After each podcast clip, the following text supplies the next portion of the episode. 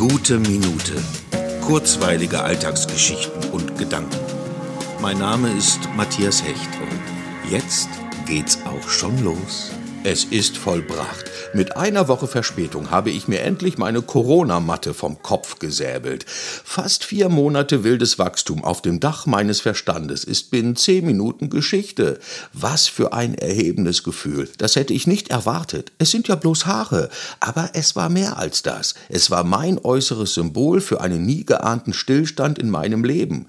Nun ist ein für mich beeindruckender Prozess der geplanten Verwahrlosung beendet. Gefühlt zwei Zwei Kilogramm Haare sind von mir gegangen und fünf Jahre Leben zurückgekommen. Ich fühle mich tatsächlich viel freier und erleichtert. Spätestens jetzt kann ich nachvollziehen, was es für Menschen manchmal bedeuten kann, ihre Frisur zu verändern. Nein, es sind nicht bloß Haare. Es ist ein Teil, der mit zur Identität beitragen kann und sich auf das innere Wohlbefinden auswirkt. Jetzt bin ich einfach wieder eine Glatze. Das ist auch schön so.